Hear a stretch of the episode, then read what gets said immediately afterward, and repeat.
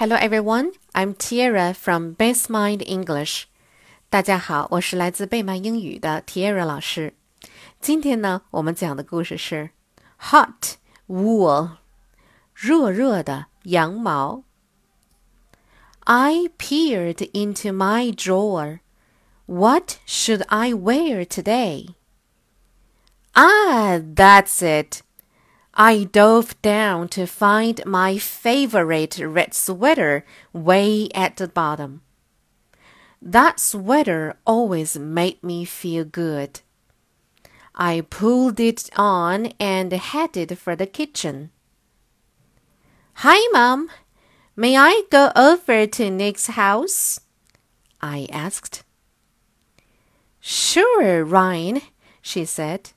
But then she looked up Hey, do you really think you need a wool sweater today? I looked down. I loved this sweater.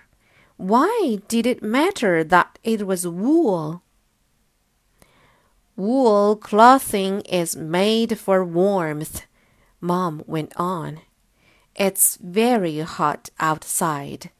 You will roast I promised to come back and change if I got hot.